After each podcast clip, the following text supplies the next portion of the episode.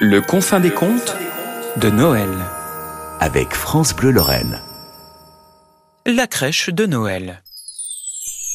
Tout ce que je vais dire maintenant est vrai, évidemment, et restera vrai tant qu'il vous plaira d'y croire. Il y avait longtemps que Michel n'avait pas pris de vacances. À dire vrai, Michel n'était quasiment jamais parti en vacances. Au petit, il était parti une fois en colo avec un monsieur le curé qui le terrorisait. Il avait pleuré tous les soirs en secret dans son sac de couchage. Et adulte, il était allé une fois visiter trois jours un cousin en Bourgogne, mais ça ne lui avait pas trop plu parce qu'il avait été malade à cause des escargots et que l'une de ses bêtes avait fait une mamite lorsqu'il était revenu. C'est que Michel était agriculteur et que, comme il aimait à le dire, les vaches, elles, elles n'en prennent pas de vacances. Il faut les traire, matin et soir, quel que soit le temps, même à Noël et Nouvel An. Ce que Michel faisait avec application. Chaque matin, il se levait avant le soleil, buvait un café au lait, s'enfilait dans sa cotte, ou bleue ou verte, puis se mettait en route vers la salle de traite où la lumière des néons achevait de le réveiller. Il retrouvait là ses vaches, à qui il devait donner un nom qui commençait par une lettre imposée chaque année. Lisa, Lunette et Libellule pour l'année des L, Mimosa, Merveille ou Meringue pour l'année des M. Il passait ensuite ses journées à travailler à la ferme ou dans les champs, puis recommençait la traite le soir, avant de souper et de s'endormir devant la télé. Michel regardait la une parce que le son de la publicité était beaucoup plus fort que celui du film, ce qui le réveillait et lui permettait de quitter son fauteuil pour rejoindre son lit. Comme Michel vivait seul, ça ne lui posait pas trop de problème de ne pas partir en vacances.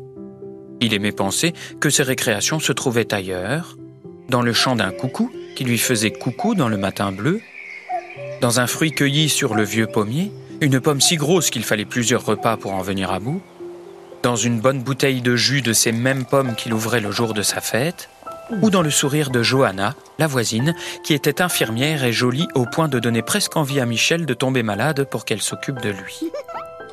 Presque, parce qu'il fallait bien que quelqu'un s'occupe des vaches, et Michel ne pouvait pas se permettre de rester au lit. Johanna vivait seule aussi, avec son fils, depuis que son mari l'avait laissé tomber. Michel aurait aimé les inviter à sa table un samedi soir ou le jour de la Sainte Johanna, mais cela faisait tellement longtemps qu'il n'avait pas invité quelqu'un qu'il avait oublié comment faire. En plus, il avait un peu honte de son pull qui sentait la vache, alors il se contentait de saluer Johanna de loin, dans le matin bleu, lorsqu'ils partaient au boulot tous les deux. À l'approche de Noël, cette année-là, Michel trouva Mimosa mal en point. C'était la plus jolie de ses vaches, une Vosgienne, avec une ligne blanche sur le dos. Elle attendait un heureux événement pour bientôt. Mais voilà que Mimosa, d'ordinaire si joyeuse, toujours à courir et à saluer Michel d'un meuglement, semblait complètement éteinte. Elle passait ses journées à l'étable, couchée, haletante. Elle ne mangeait plus guère. Elle avait le museau brûlant. Michel avait bien du mal à l'amener jusqu'à la machine à traire, et le soir du 24 décembre, elle refusa complètement qu'on la touche. Michel passa son réveillon comme d'habitude, en ouvrant une bouteille de jus de pomme pétillant et un paquet cadeau qu'il s'était fait lui-même, et dans lequel il y avait un calendrier Massey Ferguson avec des dames dessus qu'il accrocherait au fond de son atelier pour ne pas que les enfants du village le voient parce que les dames n'étaient pas très habillées. Mais il était soucieux. Lorsqu'il s'endormit dans son fauteuil, avant la première page de publicité du film de la Une, il fit un rêve étrange dans lequel il devait nommer les dames du calendrier par une lettre imposée. Il se réveilla aux alentours du mois de septembre et partit se coucher. Il fut réveillé à l'aube du 25 décembre par des meuglements. Ni une, ni deux. Il sauta dans sa cotte. Tant pis pour le café au lait. Déboula dans la rue en adressant un signe machinal de la main à Johanna, qui ne répondit pas parce qu'elle n'était pas là. Ben oui, un 25 décembre, elle était au boulot. Elle avait laissé ses collègues qui avaient encore une famille complète fêter Noël. Et il courut vers les tables. Le travail de Mimosa avait commencé. Elle poussait de toutes ses forces, essayant d'expulser son petit.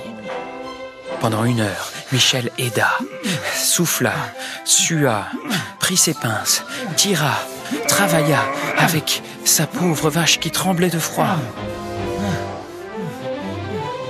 Soudain, Alléluia, le petit veau tomba dans la paille, au centre de l'étable.